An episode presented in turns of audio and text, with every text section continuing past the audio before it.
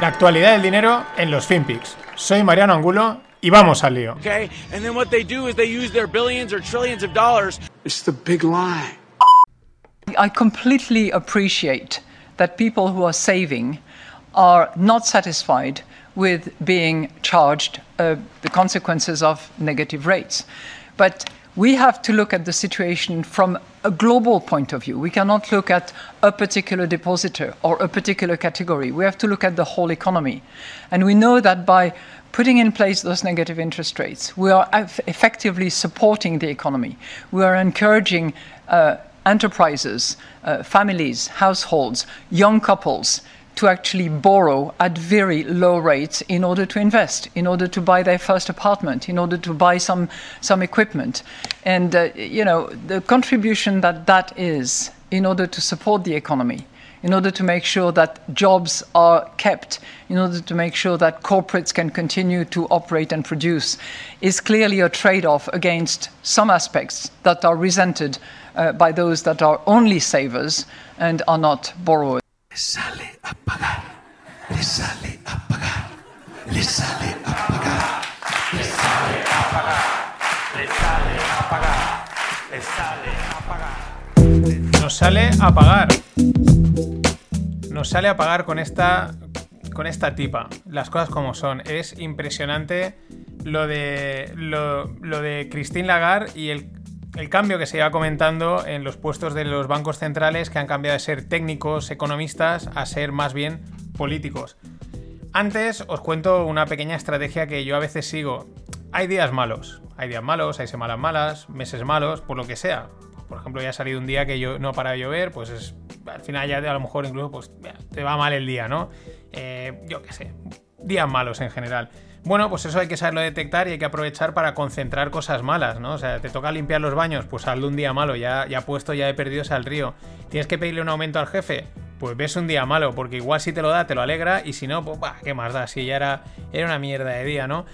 O sea, es una estrategia interesante porque concentras todo lo malo, aprovechas y dices, mira, es mal día, pues voy a aprovechar para hacer pues, todo esto que no me gusta y que puede salir mal, ¿no? Por eso pongo hoy a Lagarde, porque mejor ponerla a principio de semana, que siempre es como más costosa y duele arrancar que ponerlo a final de semana, porque estos discursos te ponen de una mala uva que te cagas. De una mala uva que te cagas. Es acojonante. La tía dice que no hay que pensar en un particular, que hay que pensar en la whole economy. ¿Y qué cojones es la whole economy si no es la suma de particulares? O sea, es que parece que es que solo le estés cobrando a una gente con el tipo de interés negativo. Es que le estás cobrando a todo el mundo, a unos ya directamente, a otros nos llegará, me refiero a todo el mundo, porque ahora en algunos países el límite está en los 100.000 dólares para arriba. Pero sabemos que esto poco a poco lo van bajando, lo van bajando y al final afecta a todo el mundo. También afecta porque es una merma de competitividad y, y, la gente lo nota. O sea, aunque no te des cuenta, el que no tengas trabajo, el que tu sueldo no suba, viene todo de ahí. Pero que no hay que pensar en una persona, hay que pensar en el todo. Es bestial. Eh, luego al mismo tiempo dice que es que esto permite mantener los trabajos. Fijaros que no dice eh, que crezcan los trabajos, dice mantenerlos. Que es flipante. Eh, vamos a hablar con toda la banca española al tema de mantener los, los puestos de trabajo.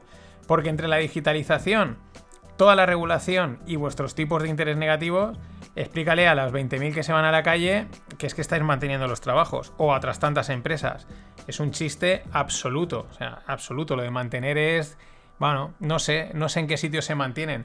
Pero ya el colmo es cuando la tía dice que es que, claro, es, sí, por un lado mal porque tienes que pagar por los depósitos, pero oye, que eso está permitiendo a la gente endeudarse. O sea, flipante.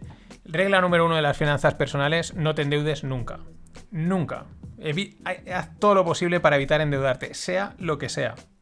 Y esta tía dice que en pocas palabras que, bueno, mm, perdemos por un lado, pero oye, que, hay que darle gracias, hay que darle gracias porque nos podemos endeudar. Es que es acojonante. Normalmente los los políticos, pues saben la que te están la que te están liando, lo que dicen y tal, y dices, bueno, es que este está diciendo esto, pero hace esta otra cosa, y te la están liando y te la está metiendo por detrás. El problema ya es cuando salen a cara a perro y te lo dicen, sí, mira, mira lo que te estoy haciendo. Además, casi hasta con cierta chulería. Es flipante. No queda otra, pues que, que eso, que, que aguantarse y tirar para adelante. Por eso, claro, eh, hoy en regiones que van hacia atrás, Europa, o países que van muy hacia atrás, España. Como no tenemos un duro, pues el gobierno, mm, claro, Europa no quiere dar la pasta y dice, a mí o me presenta reformas o no te suelto ni, ni una, nada, ni un céntimo. ¿Y qué van a hacer? Pues le han presentado una propuesta para eh, que todas las vías rápidas, es decir, autopistas y autovías, que hace poco habían quitado ya las de Cataluña, que llevan ahí un tiempo, aquí en Valencia también habían quitado, pues van a ser de pago. Todas, todas las autopistas y todas las autovías. Flipante. Claro, eh, no, no pensemos que Europa va a llegar y va a decir, ay, no lo hagáis porque es que eso va a ser una merma de competitividad enorme. Vamos a buscar otra solución. No, Europa dirá, oh, dinerito fresco, perfecto. Para. No sabemos para qué, pero. Pero para que os podáis endeudar, más dinerito fresco. Eh, la pérdida de competitividad me, me parece bestial, porque al final el transporte es súper importante, sea por carretera, por carretera, tren, avión o, lo que, o donde toque, pero al final la carretera es importantísima. Y si para ir a cualquier lado, pues hay que pagar, va a ser un desastre. Y nos conocemos en España y tiraremos por las carreteras secundarias, por haciendo curvas y todo lo que toque con tal de no pasar por caja. Pero es que lo más curioso y lo más paradójico es el- vamos a verlo en un contexto más histórico. Es decir, España, entre los años finales de los 90, principios de los 2000, pues recibió mucha pasta de Europa para desarrollar todas estas infraestructuras. Con lo cual se benefició, evidentemente. Eso fue un salto de competitividad, de pasta, etc. Y al final, nada es gratis, porque ahora lo vamos a tener que pagar. Por culpa nuestra, y es culpa de todos, no, no vale decir es de los políticos, nosotros los hemos puesto ahí y no les hemos exigido mm, que se gasten bien el dinero, eh, los recortes es- que al final es poner las cosas, las cuentas en orden, no, eso está mal, etcétera, y ahora lo vamos a tener que pagar en forma de peaje por irte un día a la playa. Y, en fin, no queda otra que volverla a poner.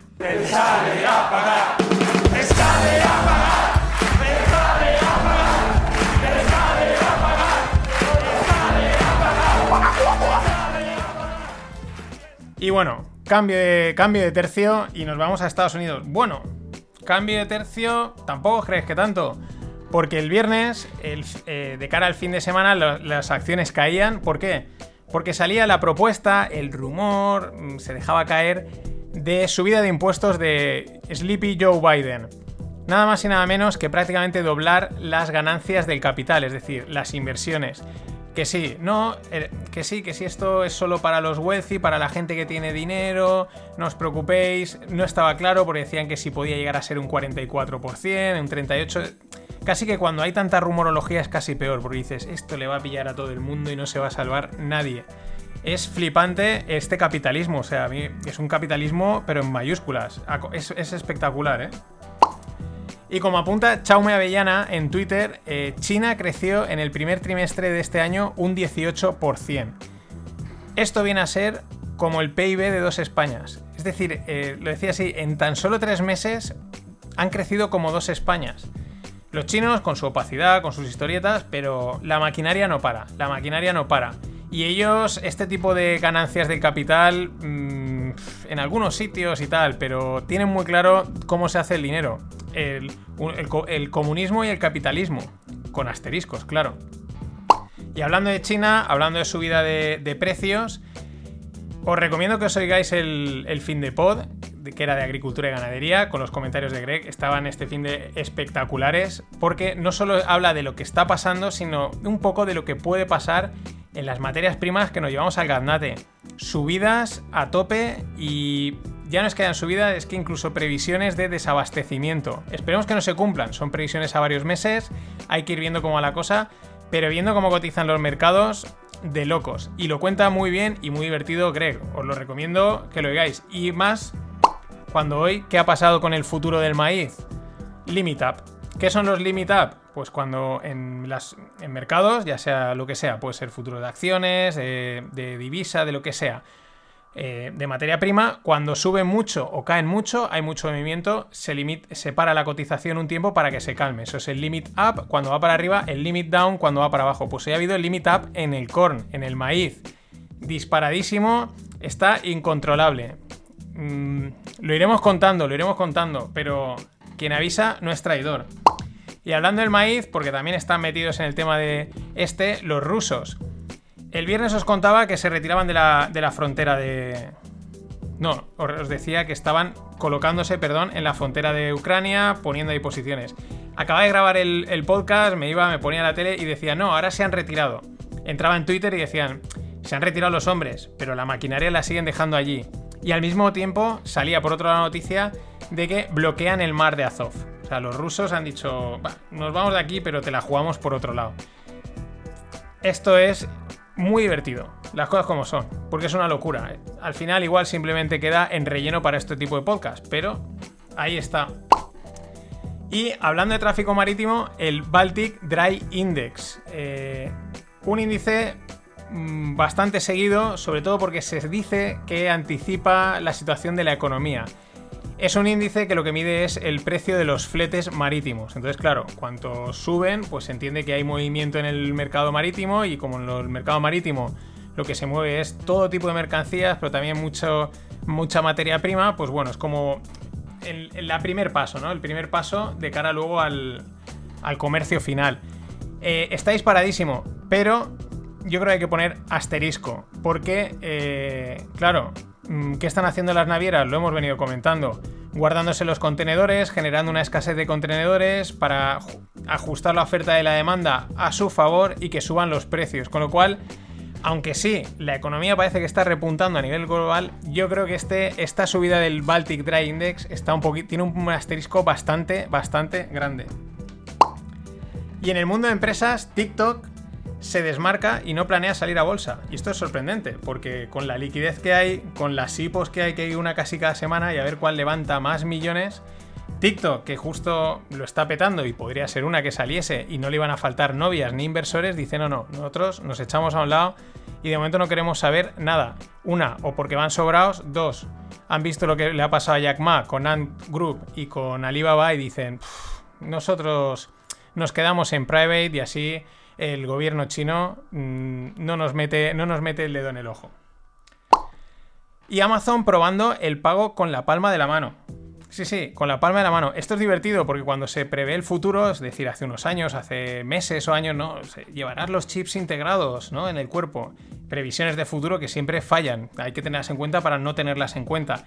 Y este es un, un ejemplo. Directamente con la palma de la mano, la pasas como por la tarjeta y te, y te cobra. Lo están probando en Seattle, donde empiezan a probar siempre estas cosas, pero esto está ahí. Yo imagino eso que pasas la, barra, la mano por la barra del bar y pum, pum, pum, pum, has pagado toda una ronda. Pero bueno, eso, sarna con gusto, no pica.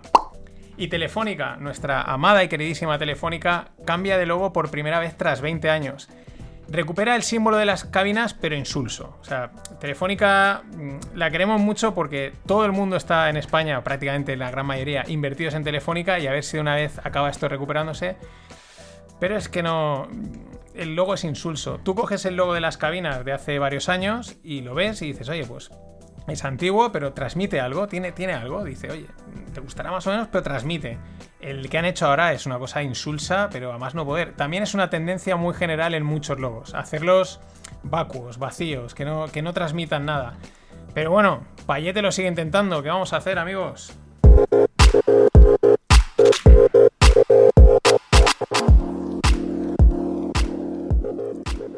Y en el mundo startup, un, hilo de Twitter que me ha llamado muchísimo la atención, pues tiene que ver con, esto, desde China. eh, y le llaman el fallo, el fail del- de los bike sharing, es decir, de las motos estas de, compartir, ¿no? De, de que está por la calle, la pillas, pagas por minutos, etc. Salen unas fotos, os las dejo en la newsletter, de cementerios de motos, pero cementerios en distintas ciudades llenos y llenos y llenos de motos, de además de distintas compañías. Ha fallado totalmente ese modelo. Me ha llamado mucho la atención porque era algo de esto de wow, los nuevos modelos de movilidad, mucha tendencia. Es verdad que si habéis estado en China, allí todo el mundo tiene su motito. Su motito eléctrica le ha costado 400, 300, 400, 500 euretes o para arriba. Todo el mundo tiene una, entonces a lo mejor nadie necesita alquilar por esa razón. Pero sí que es verdad que yo, por ejemplo, estaba pensando en Valencia y dejando a un lado la pandemia, en los últimos tiempos tampoco es que se viesen, se han visto, pero tampoco fuese, es algo que haya visto que haya cogido esa atracción que se esperaba que todo el mundo iba a coger la moto para todos los lados, incluso en amigos cercanos que la gastaban, mm, ya no les he oído también gastarla tanto, no sé cómo será en vuestras ciudades, pero no deja de ser llamativo este bike sharing fail, os dejo las fotos en la newsletter. Y en el mundo cripto, eh, fraude en Turquía. Esto pasaba el viernes por la, a lo largo del viernes. Un exchange turco, un exchange, un lugar de intercambio de criptomonedas, pues bloqueaba los fondos a 400.000 usuarios. El CEO parece ser que se daba la fuga, nada más y nada menos que con 2 billions. En total parece ser que pueden haber activos por valor de 10 billions. También hay que decir que son 10 billions en valoración cripto, con lo cual esto es extremadamente volátil. Y luego salía este fin de otro, otro exchange que también, otra petada. Bueno, Bitcoin en principio, pues siempre las narrativas tienen, hay que buscar la excusa. Yo creo que simplemente este fin de Bitcoin ha caído pues porque le tocaba caer y hoy ha remontado. Es verdad que se ha metido un buen viaje este fin de.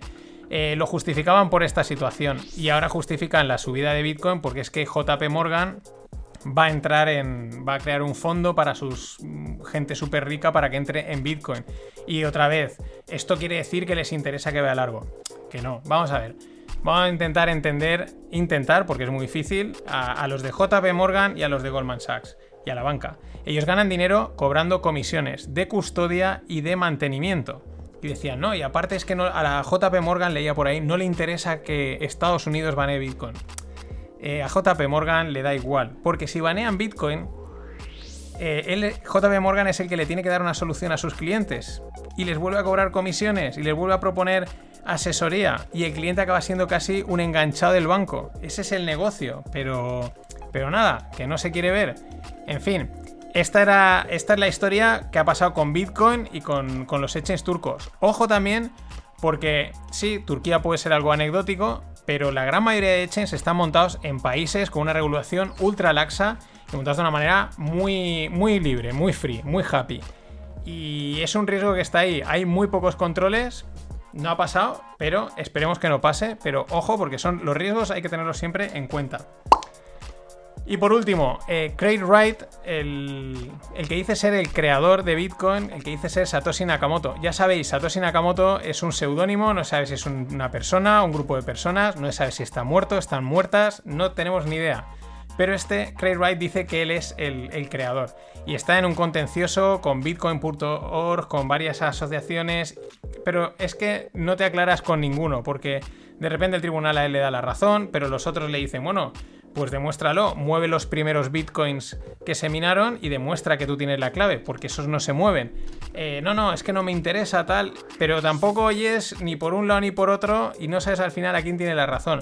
Lo digo porque este puede ser algo chistoso o también puede ser un riesgo que está ahí, porque si de alguna, si por alguna de aquellas este tío demostrase que es Satoshi, no quiero ni imaginarme el- la fiesta que puede ser en todos los sentidos, ¿eh? A saber, a saber. En fin, nada más. Hasta mañana.